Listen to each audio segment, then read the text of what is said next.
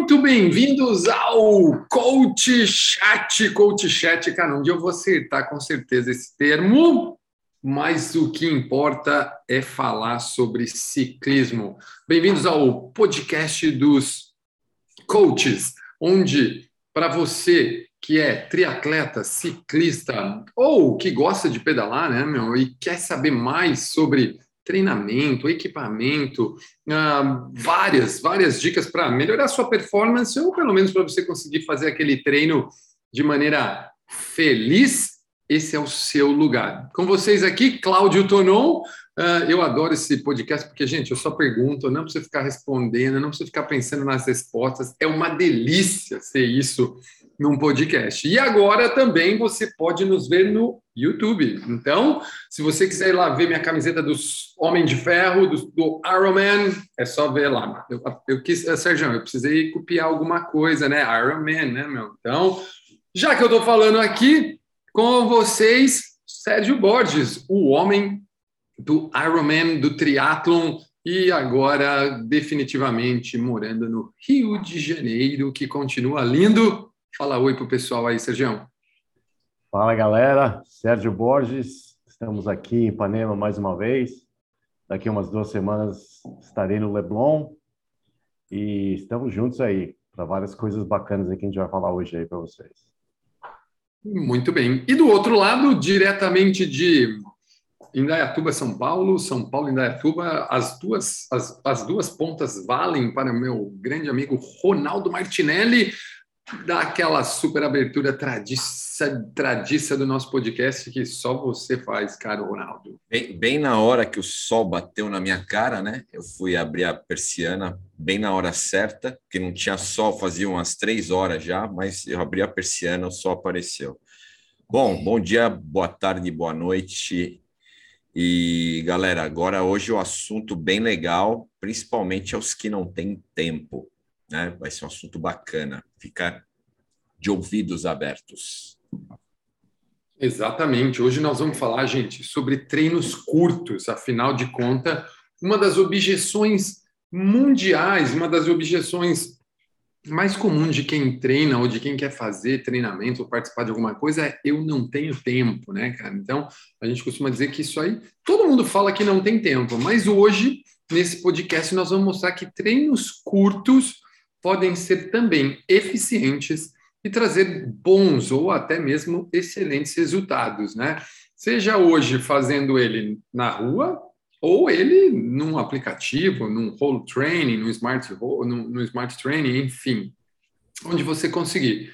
E para começar esse essa, esse assunto que eu tenho certeza que esses dois monstros aí têm muito a contribuir, eu gostaria de fazer uma, uma pergunta assim que, cara, o cara que treina, que tem pouco tempo para treinar, ele fica pensando, né, cara?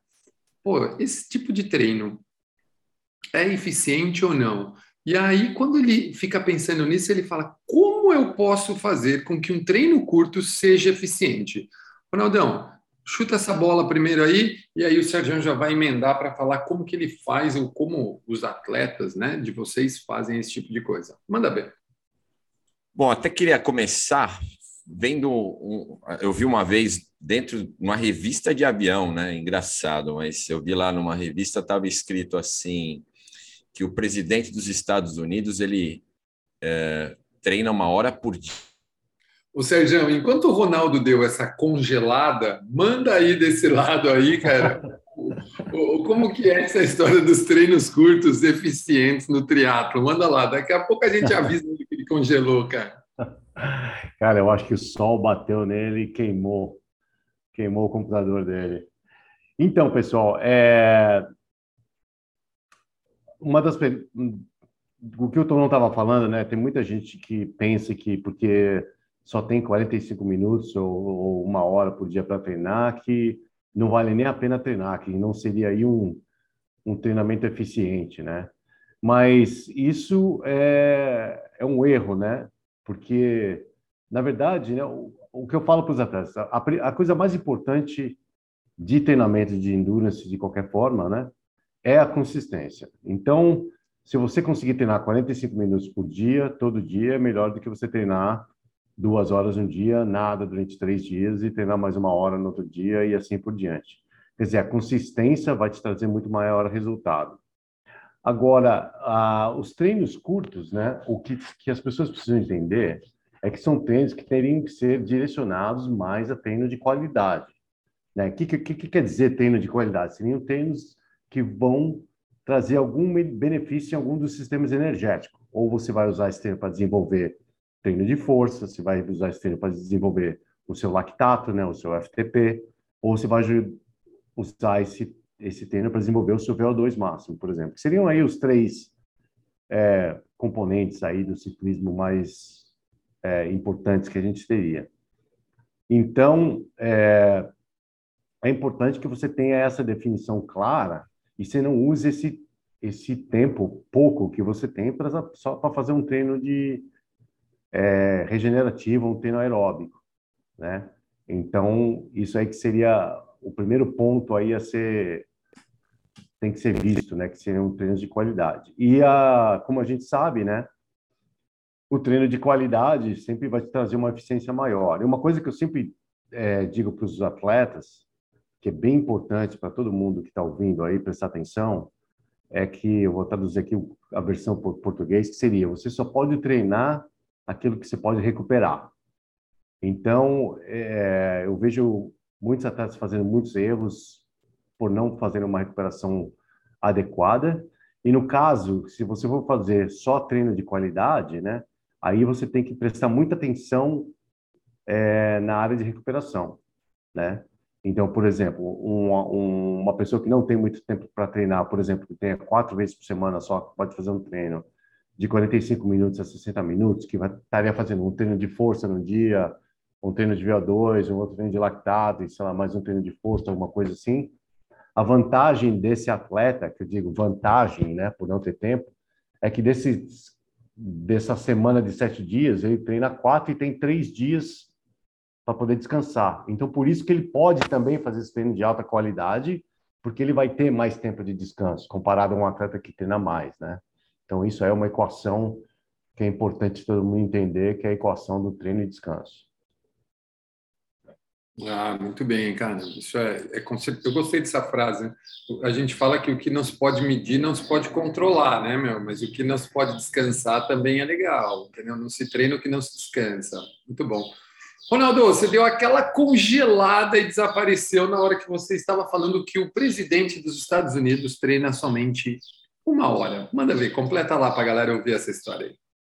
Pois é, então, aí é, eu comentei essa história porque tem muito a ver com a organização né, das pessoas. Hoje, realmente, é, a maioria não tem tempo. Né? Eu até, por exemplo, treinava para o Ironman uh, ali meados de 2007 a 2010, e hoje a minha rotina mudou tanto que eu jamais conseguiria treinar o que eu treinava antes.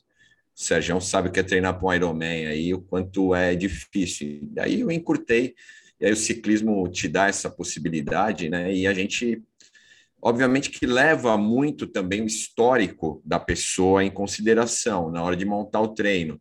Se uma pessoa não tem, é, vamos falar assim, histórico, começou ou iniciou no ciclismo é, agora e ela quer treinar, por exemplo, para um evento extremo, para uma alt-route, é lógico que a gente vai precisar de muito mais tempo. Né? Se essa pessoa não tem tempo para treinar, para considerar a possibilidade de ela fazer um evento extremo desse, ela vai precisar de muito tempo para estar tá pronta para isso, diferente daquele se já tiver um histórico.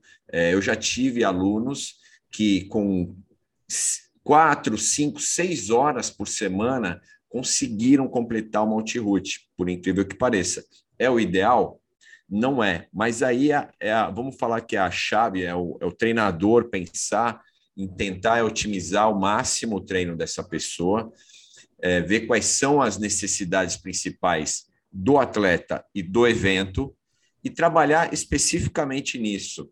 É, é possível sim, é eficiente, porque eu já tive vários casos que que me permitem dizer que hoje existe essa possibilidade, mesmo o cara tendo seis, oito horas disponíveis por semana, é, mas óbvio que a gente leva em consideração o histórico e o nível da pessoa para poder fazer isso. É, ainda mais que o, o atleta é importante, né? Eu tenho casos semelhantes também, no caso do Ironman, né? Infelizmente o Ironman não dá para ser um, uma coisa que dá para completar, eu acho, com seis horas de treinamento por semana. Eu acho que o mínimo aí teria que ser perto de dez.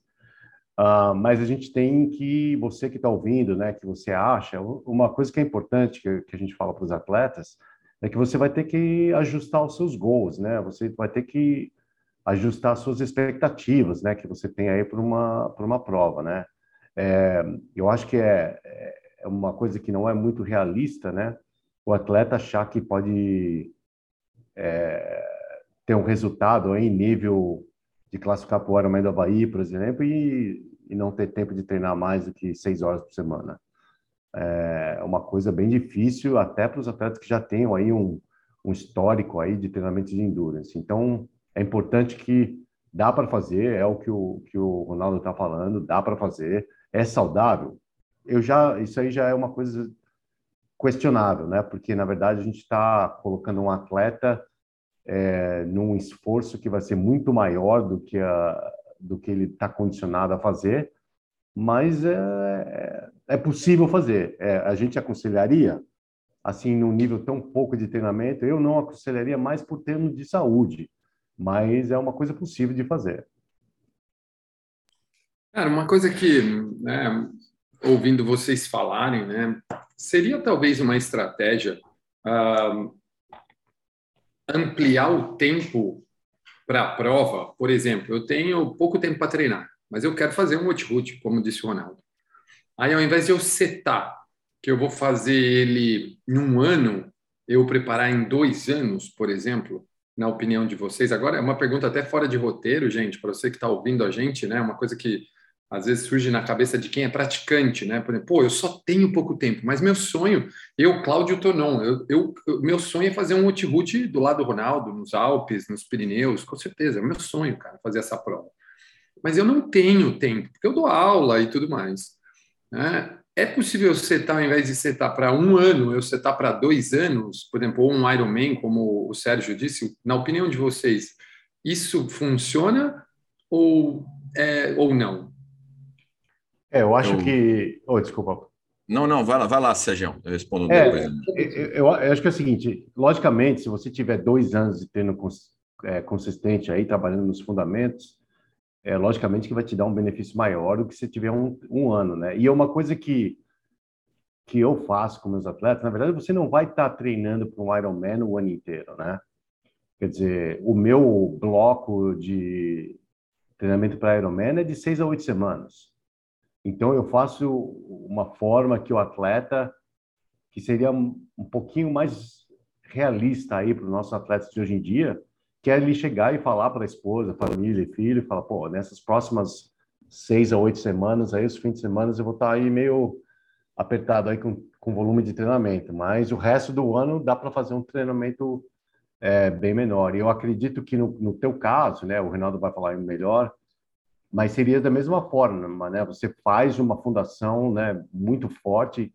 Para mim, o que eu falo fundação não é volume, não é base, é, é eficiência, eficiência mecânica, velocidade, VO2 e força.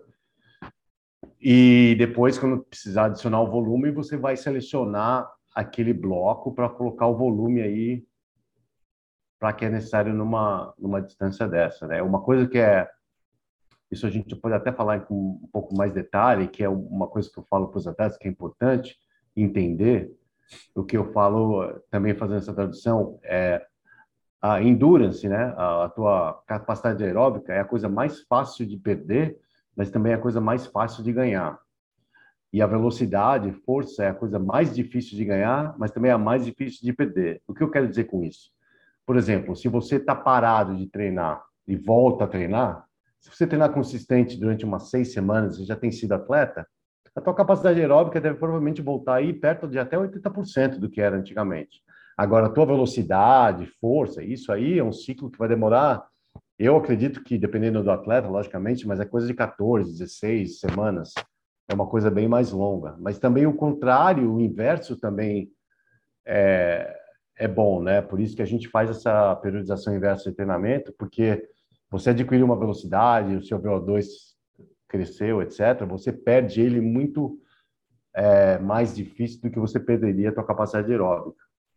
Por isso que, às vezes, é, isso é uma coisa até engraçada, né? Porque agora está rolando uma, uma gripe muito forte aqui no Rio de Janeiro, e eu tenho atleta, não, eu estou sem treinar, quatro dias, eu fui dar uma corrida, nossa, eu perdi toda a minha corrida. Eu falei, não, você não perdeu nada é que a, a, sensação que te dá quando você não faz nada é de perda de capacidade aeróbica, o que é verdade, você perde realmente, só que você recupera da mesma forma que você perdeu. Demora três, três dias, você já está 95% do que você tinha anteriormente a ficar doente, ter parado, entendeu?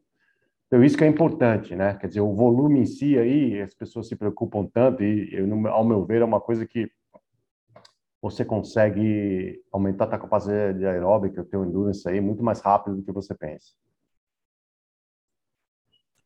É, respondendo da minha parte, Tonon, é, é assim, ó, a minha preocupação maior para quem não tem tempo é quem quer resultado, tá? E aí quando eu falo resultado é desde o cara, mesmo o cara que não tem condição hoje de completar, porque ele vai ter que trabalhar num ponto é, para estar, tá, vamos falar assim, condicionado a completar no tempo limite que tem hoje uma prova, ou o cara que quer resultado mesmo, que quer brigar lá pelo, pelos primeiros lugares, enfim. Não ter tempo influencia diretamente nisso. É, existe também uma questão técnica, né? A, a parte técnica, por exemplo, você não consegue evoluir em menos tempo. Se você está de um para dois anos, mesmo assim, você vai ter que fazer uma avaliação do que o cara já viveu para entender se ele pode entregar mesmo em dois anos, né? Em um ano, é, assim, é, a gente está falando. Eu, por exemplo, teve um aluno que eu tenho uma conta, né, que eu faço, por exemplo, no Multiroute, e eu já devo ter falado isso alguma vez. No Multiroute, o cara, para completar o Multiroute, uma etapa de Multiroute, brigar contra o tempo, ele tem que fazer em torno de 2,3, 2,4 watts por quilo numa montanha, tá? Isso é regra. Eu já tive casos de caras que fizeram um pouquinho menos e conseguiu completar uma etapa, mas não conseguiu completar outra, por exemplo, né? Já tive caras que completaram 1.9 e não completaram no tempo, né? E aí você tem que passar uma medida para o cara, porque assim, a nossa evolução estatisticamente falando, ela é aproximadamente 15% né, de, de aumento de performance de ano para ano. Isso se você conseguir otimizar tudo que você puder né, em relação à, performance do cara, tá? Isso é estatístico, óbvio que tem cara que pode ser que melhore mais e ter cara que vai melhorar menos, tá? Mas se você, se a gente levar essa conta né, em, em consideração, a gente pegar um cara que hoje está fazendo uma montanha a 1,7, 1,8 watts por quilo, ele em um ano não vai conseguir completar a prova no tempo. Ele em dois anos talvez também não consiga. Então, esse é um ponto importante. E a mesma coisa o cara que briga lá na frente. Se a gente entender que um cara que quer ganhar uma Altiroute, tem que trabalhar aí por volta de 5, 5.1, 5.2 ou até um pouquinho mais watts por quilo na montanha, e o cara está abaixo disso, sei lá, está fazendo 4, eu falo, cara, beleza, você consegue completar, vai fazer bem a prova, porque você já é um cara que tem histórico, tem condicionamento para isso, mas o resultado que você quer que eu te entregue com pouco tempo de treinamento é mais complicado. Então, assim, eu acredito que o treino curto ele funciona bem para quem já tem um certo nível físico e técnico, né? E está indo para completar da melhor maneira possível, mas ele não funciona tão bem. O cara que tem restrição de tempo, ele não funciona tão bem se ele quiser resultado, se ele quiser hoje. Não, é, cara, porque, meu, É, faz sentido, né? Pô, eu consigo manter bons números treinando indoor, mas isso são 15 anos dando aula todos os dias, duas, três aulas por dia, tal. Então, tipo, não é o cara que começou hoje, vai treinar 45 minutos, 50 minutos por dia, que vai conseguir chegar num. Né? Faz todo sentido isso que vocês disseram. E é importante as pessoas que estão ouvindo saber, porque, como dizia um amigo, o óbvio precisa ser dito, porque às vezes não é tão óbvio para todo mundo, né? Então, muito importante.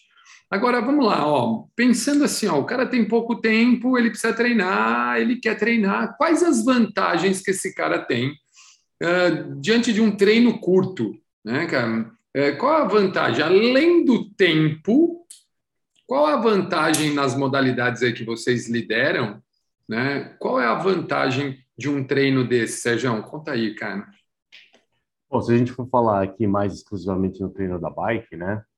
É, nesse sentido, eu aconselho 100% para o atleta fazer o treino indoor, né? Porque se você já tem um tempo limitado para treinar, né? Você quer optimizar o, o melhor possível esse teu tempo. Então, você consegue fazer um aquecimento bem mais curto e mais direcionado no rolo, por exemplo, você consegue fazer uma qualidade controlada e bem melhor também no indoor, porque você não tem que se preocupar com carro, com, com o terreno que você está treinando, etc.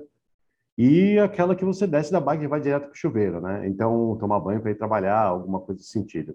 Então, eu falo para meus atletas, você tem que, infelizmente, investir aí no num rolo, né, num, num equipamento de smart trainer, alguma coisa indoor para fazer esse treinamento.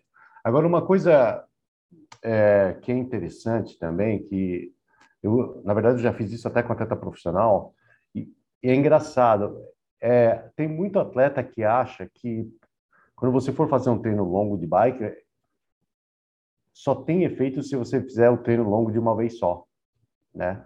E isso é uma coisa que ainda até hoje é uma coisa que ainda é, é muito é, falado aí no, no mundo de treinamento, que não é 100% verdade. Né? Quer dizer, se fosse assim, a gente não conseguiria treinar um atleta para provas de, de vários estágios, né? ou para provas de Ironman, ou coisas assim. Né? Eu, por exemplo, é, quando eu tenho um atleta que vai fazer uma ultramaratona, por exemplo, de corrida, e não vou falar para o cara ou para a menina ficar correndo 5, 6 horas, né? Porque a chance de contusões e aí é muito grande, né? Então eu faço um combinado que é durante o período de 24 horas de fazer o maior número de corridas possíveis durante 24, 48 horas, que te dá um efeito aí é, de endurance muscular é muito parecido.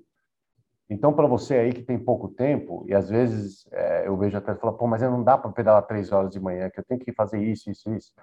Eu falo assim, mas e à noite você tem um tempo? Tem. Então eu pago para o atleta, então você vai fazer duas horas de manhã e duas horas à noite, por exemplo. Entendeu? Para já fazer um efeito aí de do seu pedal longo, né? E você vê que até atletas de elite, né? Hoje a gente estava comentando aí do do Christian Blumenfeld, norueguês, que acabou de quebrar o recorde aí no, no Ironman, uh, de Cozumel, os treinos é, longos que ele faz, muitas das vezes ele faz o treino longo dele de bike quebrado. É, logicamente, né, pessoal, isso aqui é nível de profissional, né, e, atleta que treina muito, mas ele, por exemplo, ele faz quatro horas de pedal no sábado, daí ele pedala mais quatro horas no domingo, aí corre três horas depois, por exemplo. Então, ele está fazendo um treino combinado aeróbico aí, que chega a ser um total de 11 horas, mas ele faz isso combinado num período de dois dias. E também tem um efeito da fadiga, né? É, entre um dia e outro, que também ajuda no caso aí, eu acho, não só de uma prova de estágio aí, que o Ronaldo treina os atletas, mas também uma prova como o Ironman. Não, excelente, excelente, cara. Eu, eu gosto desse treino dobrado, viu, Sérgio? Ainda mais o cara que tem o rolo o Smart Training ou o rolo Training, uhum. ou, por exemplo, eu vejo, é muito comum no Swift, cara, eles mostrarem as pay cave dos caras, né, meu? E é muito comum lá fora o cara ter uma big esteira que conecta com o Swift também, que ele consegue fazer. É muito comum lá fora a esteira. Aqui, né, Ronaldo, a esteira virou um sinônimo de cabide. Entendeu? As pessoas compram esteira, Sérgio, para pendurar roupa dentro do quarto, entendeu? No Brasil, a esteira ganhou esse rótulo triste, cara. Mas eu vejo que é muito comum lá fora o cara ter a bike, a esteira do lado. É, é bonitinho esse setup do cara. É. E aí, né, meu, ele pode fazer um treino na esteira de manhã, um treino na bike à noite, tudo de 30 a 45 minutos. E tem Exatamente. uma boa treino, né, é, cara? É que lá tem uma. É, come, na verdade, lá começou por causa do tempo, né? Exato, então, por causa do clima. Tá, ne, tá nevando lá fora, então o cara é. não vai sair para correr com neve até o joelho. É, foi assim que começou. Só que daí todo mundo percebeu que é uma, uma ferramenta uh, que ajuda muito, não só a qualidade do treino, mas o cara que tem uma vida corrida, né? Como a gente, né? Que você tem trabalho, família, etc. Então, é, não é todo mundo aí que tem duas horas para treinar de manhã, né? Então, a gente faz muito isso, né? Eu até falo para o atleta, né? Eu, falo, eu faço muito esses treinos quebrados, né? Às vezes até eu tenho gente que o cara fala, não, eu tenho que, eu posso ter uma hora, mas depois eu tenho um negócio, eu, eu tenho uma folguinha de 40 minutos na hora do almoço, eu estou em casa, depois eu tenho a noite, então o cara pedala três vezes no dia. Tá no rolo, ele fala, pô, mete a bermuda, pega a garrafinha de água, monta no rolo e pedala lá. O Ronaldo, e, e, você, né, cara? Pô, você trabalha com bastante gente em São Paulo, né, meu? Aí acho que no Brasil, no mundo, principalmente em São Paulo, acredito que são empresários, são pessoas que têm o um tempo restrito, né, cara? E, e assim, ó, quais as vantagens, né, meu? Os caras têm disso, além de, do tempo, como a gente disse aí, cara, para o ciclismo?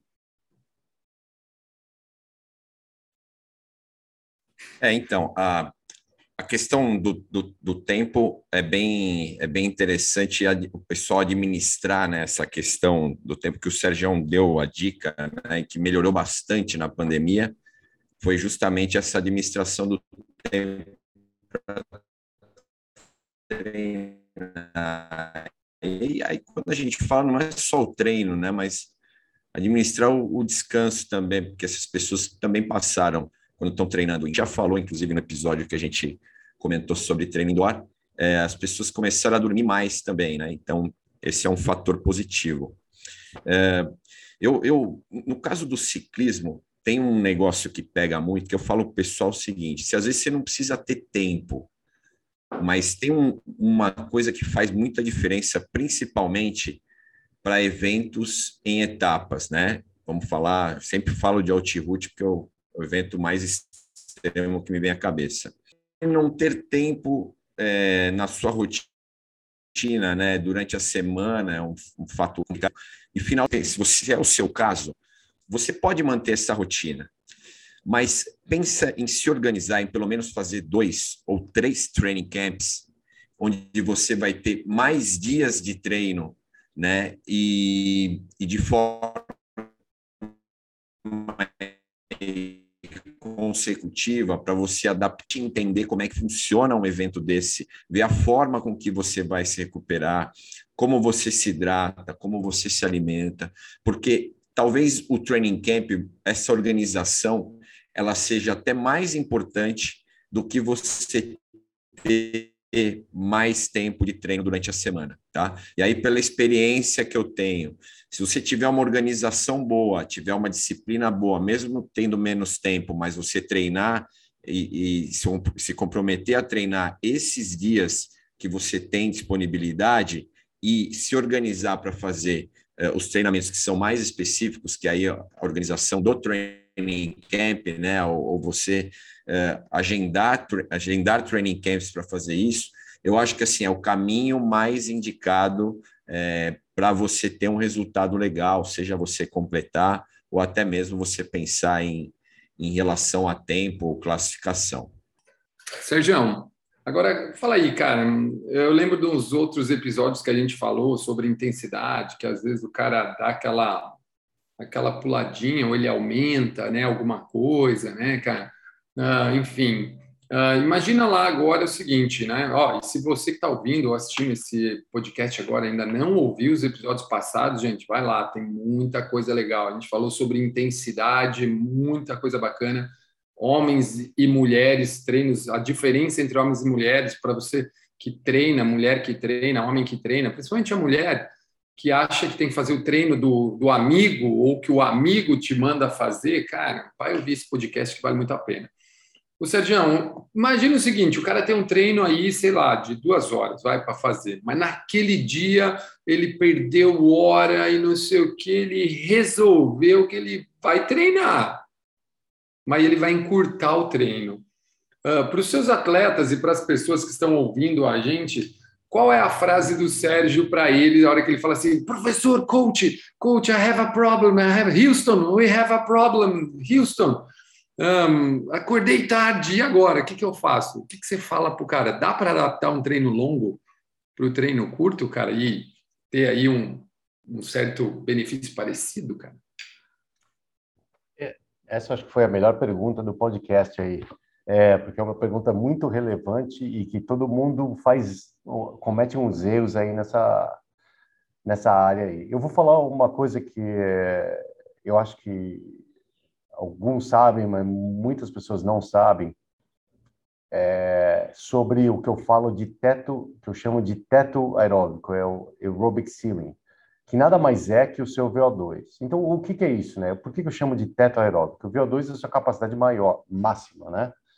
De oxigênio. Quer dizer, que seria o seu, assim, o teu, onde o máximo que você consegue chegar.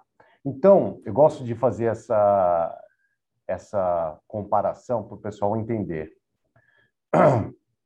Por exemplo, se você tem um teto aeróbico, que eu digo, vamos supor, teu teto aeróbico seja, vamos supor, 600 watts, por exemplo, que seria aí um, um o seu VO2. É, o, todas as intensidades que você for treinar, elas são diretamente correlacionadas com o seu teto aeróbico, com o seu VO2 são todas baseadas em algum percentual desse seu VO2, que é a sua capacidade máxima. Então, se você aumentar o seu teto aeróbico, os outros, as outras intensidades vão também ter benefícios semelhantes. Então, por exemplo, se você aumenta o teu teto aeróbico de VO2, por exemplo, de 600 para 700 watts, o seu FTP também vai subir de 350 para 380 watts. O teu, o teu nível aeróbico também vai subir é, de 200 para 230, é só um exemplo, né? Esses números não são números aí é, certos. Mas isso é uma coisa que é, as pessoas não tomam muito em consideração. E, e por que, que eu estou falando tudo isso? Porque o treino mais fácil em termos, em termos de tempo, é, benefício aí, o custo-benefício, é o treino de VO2, né? São treino de alta intensidade, onde você vai treinar aí a 90, 95% do seu máximo, os seus tiros vão ser curtos aí, de 30 a 45 segundos, e você não faz muito desse treino, né? Você, geralmente, eu falo para meus atletas, falo duas séries de cinco tiros de 30 segundos ou 45 segundos, com um minuto, um minuto e meio de descanso, dependendo do, do atleta, e você faz duas séries dessa, se aquece, faz duas séries dessa, faz um, um cooldown e acabou. Em 45 minutos você acabou. E, na verdade, você pega um treino que vai estar tá te melhorando sua condição fisiológica em geral, é, usando um tempo muito curto. Então, eu tenho duas coisas que eu falo para o ciclista que não tem tempo. E você falou, que nem você falou, né? Por isso que eu achei a pergunta excelente. Putz, eu ia fazer um treino de duas horas, um treino de aeróbico de duas horas. Então, você tem duas opções que eu aconselho fazer. Ou você faz um treino de VO2, ou você faz um treino de força. Porque o treino de força também é um outro treino que também é, tem muito ganho, né? Você viu que a gente estava falando aí no, no episódio de cadência, né? Então, por exemplo, se eu chegar, se falar para o atleta, fala, bom, é, eu só tenho 45 minutos, então você vai aquecer uns 15 minutos, aí você vai fazer 5 vezes 5 minutos a 40 a 50 RPM com uma resistência pesada com com 2 minutos e meio de descanso de giro. Então, você vê, o cara vai fazer um, um treino também de 45 minutos, você vai estar tendo um ganho de força muscular é, que vai ser benefício também para ele para o ciclismo de uma forma ou outra. Então, esse é a minha recomendação. Ou, ou faz um treino de VO2, ou faz um, um treino de força. Aí alguns falam, mas e o treino de FTP? Será que eu devo fazer? Por que, que eu não falei do treino de FTP? Não é que o treino de FTP não é um treino eficiente. Só que é o seguinte, o treino de FTP é um treino, né, que eu chamo de aerobic power, é um treino que tem que ter, ter, tomar muito cuidado com a quantidade de treino que você faz a esse nível.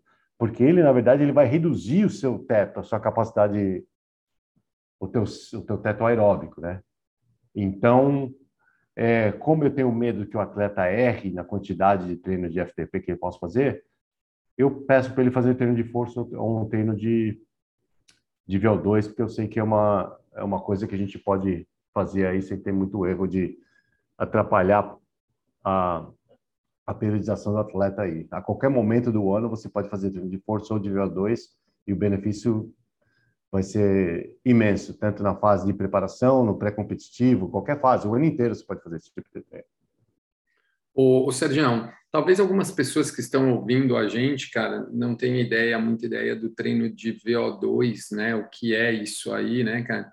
Um, e me corrija se estiver errado, ele é um treino que está aí a 120, entre 105% e 120%, né? 130%, se a gente for pensar no FTP né, cara? E a potência, eu acredito que é coisa de 85 a 92%, é isso? Me corrija. Só para quem está ouvindo a gente, de repente esse cara não tem a noção, né? Não tem às vezes nem um medidor e você que é um cara que trabalha muito com percepção de intensidade, o que, uhum. que ele uhum. precisa, né? É, é, acho que é, é, algo assim, né? As medidas, os valores e qual, qual a dica que você daria de percepção para esse cara? E é, exatamente, né? O, o, treino de VO2 é um treino com uma intensidade acima do seu FTP, né? Então, como você falou aí, eu não gosto muito de usar o número 120% ou 130%, porque isso vai depender justamente da tua eficiência de FTP, né? Na verdade, o que é engraçado, né, que a gente vê, ou até, bom, já que estamos falando, eu até vou dar um exemplo que eu gosto de falar legal. Todo mundo você imagina ter um carro V8 e um carro V6, ou um carro V12, eu não conheço muito de carro, estou tentando é, dar, um, dar, um, usar um exemplo aí. Um carro V12, existe isso, né? V12 e um V6, motor, uma, motor V12 e um motor V6. O que, que é o V12 e o V6? O V12 e o V6 é, a, é o, o teto aeróbico. É, você imagina isso como se fosse a capacidade aeróbica do carro. E daí você, por exemplo, você vai tem um motor de 1.0 e um motor de 2.0. Então, se você fizer 4.000 RPMs no, no motor de 1.0, por exemplo, ele vai estar, tá, ele pode conseguir chegar na velocidade de 120 km por hora, que seria no mesmo que o outro motor usaria só 2.000 rotações por minuto, por exemplo. Os dois estariam na mesma velocidade, sendo que o carro mais fraquinho ele vai estar muito próximo do máximo que ele pode chegar e o outro carro vai estar com uma distância aí é, muito maior aí do máximo que ele pode chegar. E o problema disso é que se você ficar trabalhando com o teu carro muito próximo próximo do máximo, você sabe que o motor vai fundir uma hora, né? Então, mais ou menos essa aí é vai é acabar uma... o combustível, né, Sérgio? E vai acabar o combustível, né, cara?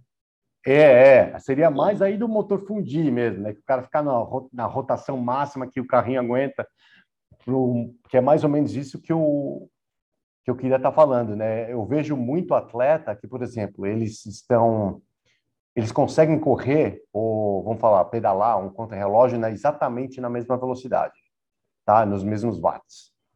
Só que o atleta 1, por exemplo, ele está a 70% do VO2 é o FTP dele e o outro atleta está 92% do VO2, outro atleta.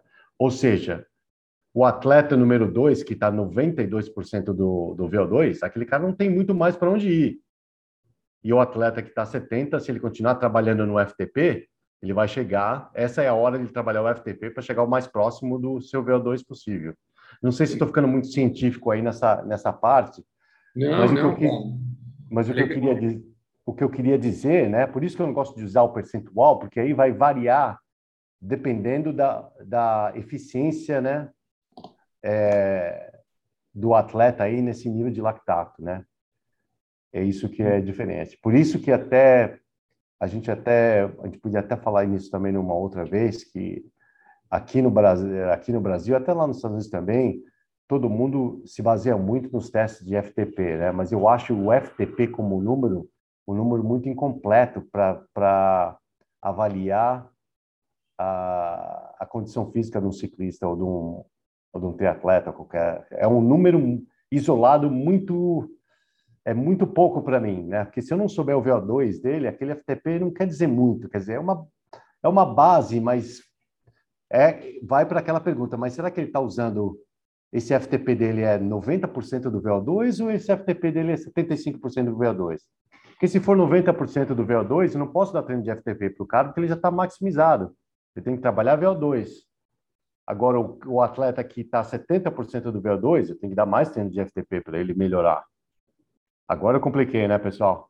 Não, é, tá, mas, é, mas é mais ou menos, é, mas é isso. É, a gente usa aqui bastante, é, a gente fala que é a estamina, né?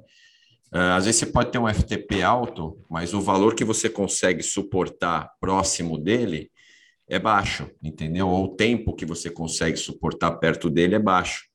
Então não adianta nada você ter um FTP alto e a tua sustentação em relação a ele ser baixa, né? Tanto em relação a tempo quanto em relação a valor mesmo, né? Às vezes você ficar 30 minutos, 40 minutos, que é o que a gente faz para subir uma montanha. Às vezes eu pego um atleta que tem um FTP mais baixo, mas ele está com estamina mais alta, ele consegue trabalhar ali muito próximo do FTP, né? E às vezes eu pego um cara que tem um FTP lá, sei lá, 400 watts, só que na montanha ele trabalha aqui embaixo, entendeu? Ele não consegue, o percentual dele em relação ao FTP é muito baixo. Então, hoje, eu falo para o pessoal: se você, se você acha que você está bom só porque você tem um FTP alto, você está redondamente enganado. Exatamente. Existem pelo menos cinco índices que a gente avalia. Um deles, inclusive, foi o que o Sérgio falou, que é o VO2, que também é, diz, diz para nós se você está ou não bem condicionado. Então, não é só um valor único que vai adiantar, né, ou vai servir como informação.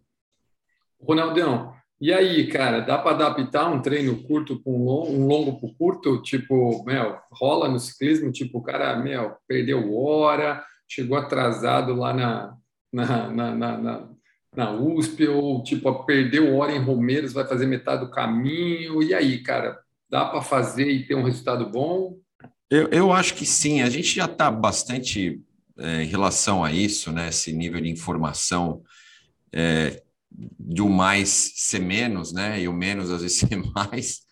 E só, só não adere a isso realmente quem é raizão, quem está naquela ideia antiga, né, de que volume é o ideal a se fazer, né, fazer treino de 5, 6 horas. Então a gente está discutindo se o treino curto aqui é eficiente. Ele é eficiente, sim, desde que você faça no, no propósito certo. Se você não tem quatro horas no dia para fazer, que você faça menos, mas que faça numa qualidade melhor, se, se o teu intuito é melhorar resultado, ou até mesmo completar a prova, né? Então, é, existe sim, hoje, vários artigos que falam sobre isso, da qualidade substituir a quantidade. A gente estava falando aí, Sérgio falou, né, da, que ele faz a periodização inversa mas o Tim Carrison, que é o, o treinador hoje do, da Ineos, ele fez essa troca assim que ele chegou, né? E o primeiro que ele, que ele mudou o treinamento foi o, o, o Froome, né? Ele trocou é, muito do volume, principalmente da base, né? Que ele, de base eu odeio esse nome, mas é, essa, essa primeira parte, né? Esse período preparatório, é, é ele cortou muito do volume, acrescentou intensidade e tirou né, toda essa porrada aí. Os caras ficavam, antigamente, ficava seis horas em cima da bicicleta todos os dias. Né? Hoje não, hoje os atletas otimizam muito a condição deles. É, quando você fala em encurtar o treino, melhorar o recrutamento motor, né? Trabalhar com diversas intensidades, é estimular o teu VO2 máximo, como o Sérgio falou. Então você faz isso com um treino de qualidade, não com um treino de quantidade. Não dá para você fazer os dois todos os dias, né? Você não dá para fazer seis horas e também fazer treino de qualidade junto a essas seis horas. Existem os treinos estruturados que, que são, né, é, que tem mais tempo, tem um volume maior, mas eles são muito bem escalonados na periodização, não é sempre que você faz. Hoje em dia, os treinos são bem mais curtos. Os ciclistas, apesar de ainda ter muito ciclista que roda muito o ano inteiro, né, de 30 mil quilômetros para cima, é, eles fazem isso por uma necessidade. As provas, os Grand Tours exigem isso deles, mas eles não fazem um volume muito alto é, a maior parte do ano, né? Só quando realmente eles precisam.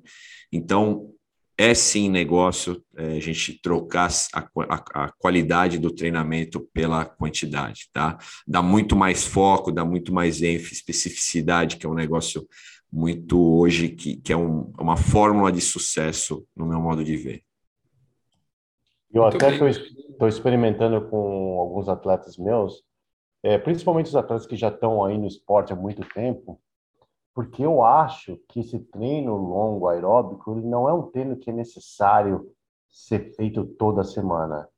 Se eu pudesse fazer uma coisa ideal, eu faria só a cada 10 dias.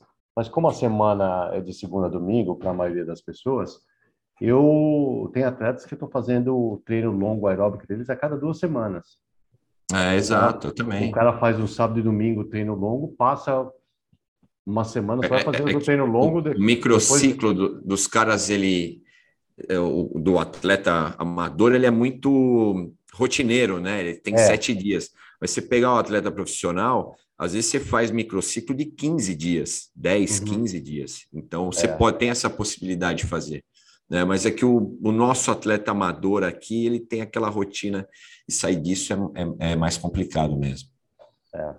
E, meu, para fechar esse super episódio aí com muita informação técnica, muita informação legal para você que tem pouco treino, tempo para treinar, é lógico que eu falei que isso vai virar uma marca registrada do nosso podcast, que é no final ter uma super dica desses dois grandes coaches sobre treinamento curto. Mas ó, é o seguinte, eu tenho uma boa e uma excelente notícia. A primeira, isso é para vocês dois que estão aqui na minha frente e para quem está ouvindo. Cada um tem um minuto para dar a dica, hein? Ó, cronometrado no relógio. Sérgio, manda o seu minuto aí, aquela dica matadora para os treinos curtos de quem está nos ouvindo agora. Bom, pessoal, treino curto, então vamos ser curto e grosso aqui. Se você pode pedalar duas vezes por semana, um dia você vai fazer um treino de força, que é treino de força, que é aquele de volantão com uma cadência baixa, e o outro dia você vai fazer um treino de VO2. Se você tem três treinos por semana, você pode já adicionar aí um treino de FTP no outro dia. Se você tem quatro vezes por semana, eu adicionaria mais um treino de força.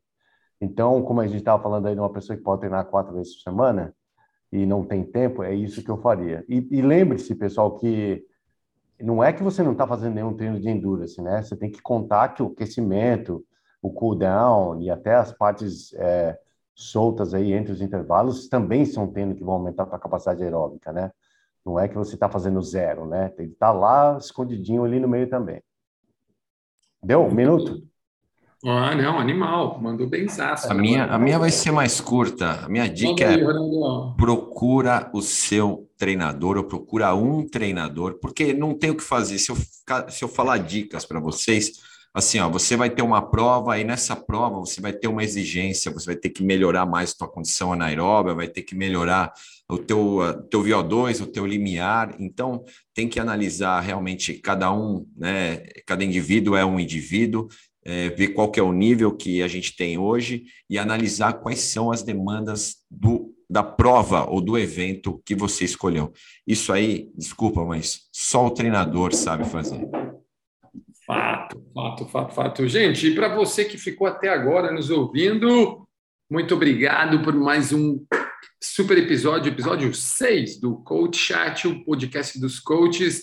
Esse aqui é de coach para coach, de coach para atleta e, claro, meu, para aqueles que estão começando ou entusiastas da bike, né? Muita dica aqui. E, ó, se prepara, porque, cara, a gente está com uma pauta de assuntos assim extraordinários. E toda segunda-feira, um novo episódio. Assim você tem a semana inteira para ouvir no engarrafamento, indo para trabalho ou indo para o treino, você tem a oportunidade de ouvir nosso podcast.